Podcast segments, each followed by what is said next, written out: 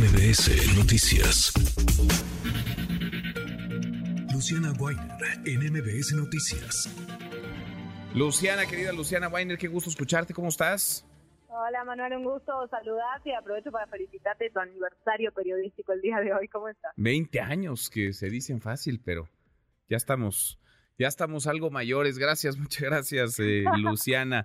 Oye, ¿qué tema este que traes hoy? México es primer lugar en América Latina, tercero en el mundo en casos de maltrato animal. Hemos visto cada vez con mayor frecuencia estos videos que circulan en redes, casos que se viralizan, pero vaya, es alarmante cuando ya ves el dato y lo dimensionamos con respecto a lo que ocurre eh, si nos comparamos con el mundo. México está muy mal parado, muy mal posicionado, Luciana.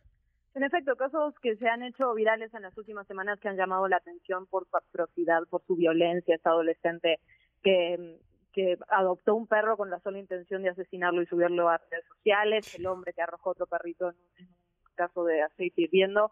Pero la verdad que, como dices, es la punta del iceberg. Al final, creo que hay muchas cosas de las que tenemos que hablar y recién que escuchaba el pronóstico del tiempo nos la pasamos diciendo qué calor, qué terrible, qué calor. Lo cierto es que eso tiene que ver con una consecuencias que le hemos hecho al medio ambiente donde nos seguimos sintiendo la única especie importante, nos seguimos dando una, relevancia fundamental y dejamos de lado todo lo demás y eso tiene consecuencias. Una, el maltrato animal, otra, el calentamiento global y así podemos seguir. Sin duda. Escuchamos, Luciana, escuchamos tu trabajo y seguimos platicando.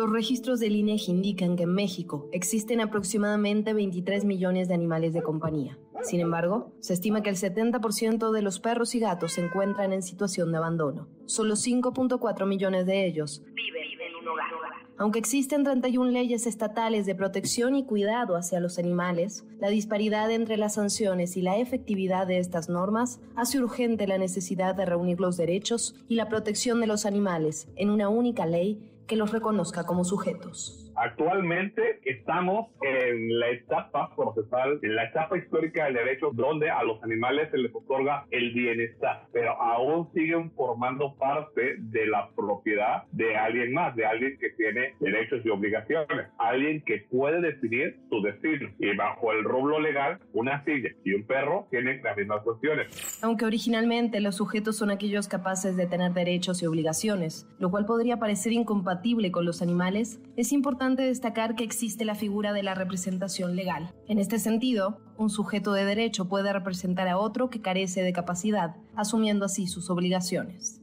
Y esto se ve reflejado en las reformas del artículo 4 y 73. 4, porque pensamos incluir en el artículo por excelencia del cuidado y derecho a un medio ambiente sano otro dispositivo donde a los animales se les reconoce como seres sujetos de derecho, bajo la condicionante de que son seres sintientes, que tienen las mismas reacciones. Y todo eso nos explica el proyecto del Gabertini. Y el artículo 73, donde homologando las 31 leyes de bienestar animal y los 28 códigos penales de las diferentes entidades federativas, poder sacar una sola postura donde se absorban las deficiencias y se proyecten los beneficios que otorgan estas cuestiones. Movimiento Conciencia ha estado presente en las conferencias matutinas del presidente López Obrador y en voz de la fotodocumentalista Elidet Fernández se ha cuestionado al presidente sobre la materia. Señor presidente, usted comentó en este espacio el 19 de mayo de 2022 que una vez revisado el proyecto del movimiento Conciencia contra la crueldad animal, el propio Ejecutivo podría enviarlo como iniciativa de ley. La pregunta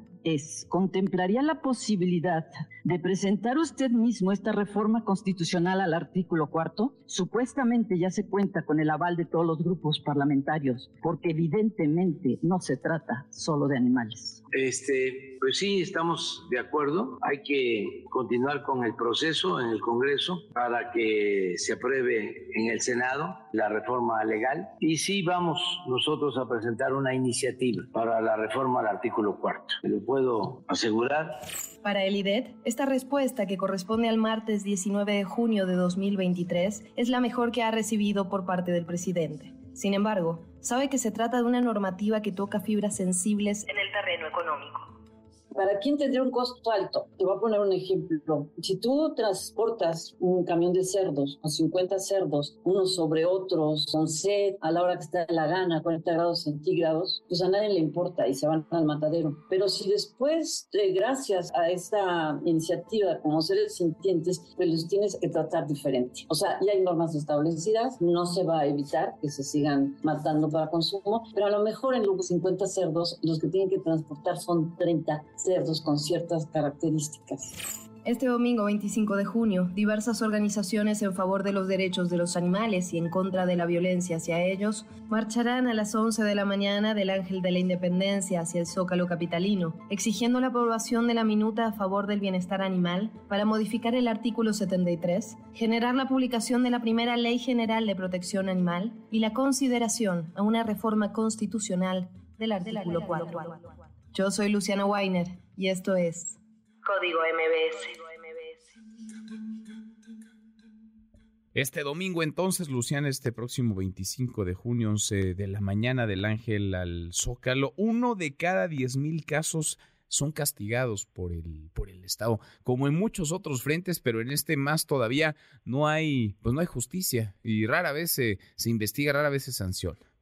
En efecto, no hay homologación de los códigos penales. Parte de lo que se decía es que hay muchas leyes en los últimos años que están dirigidas hacia ellos, pero no hay una homologación y, por supuesto, hay una impunidad que prevalece como en el resto, como en el resto de las materias. Por otra parte, de decir también, Manuel, que me parece importante, siento que estas, este tipo de iniciativas, de exigencias van a ir increciendo y va a ser algo en lo que vamos a tener que poner el ojo desde el periodismo, el maltrato, el cambio climático, cómo estamos tratando a nuestro medio ambiente y esta reforma que plantea que son sujetos de derecho en tanto son seres sintientes. es, un cambio de conciencia completamente. Es generar conciencia, lo dices muy bien, Luciana, porque sí son las leyes, pero también es la conciencia en la sociedad. En efecto, y creo que eso es lo que viene después. Siempre decimos que llegan las leyes, pero el cambio cultural tarda muchos años todavía en permear. Entonces ahí está la verdadera batalla, la, cultural. Totalmente, totalmente. Luciana, qué gusto escucharte. Gracias como siempre. Muchísimas gracias, Manuel. Un abrazo. Otro para ti. Muy buenas tardes. Redes sociales para que siga en contacto: Twitter, Facebook y TikTok. M. López San Martín.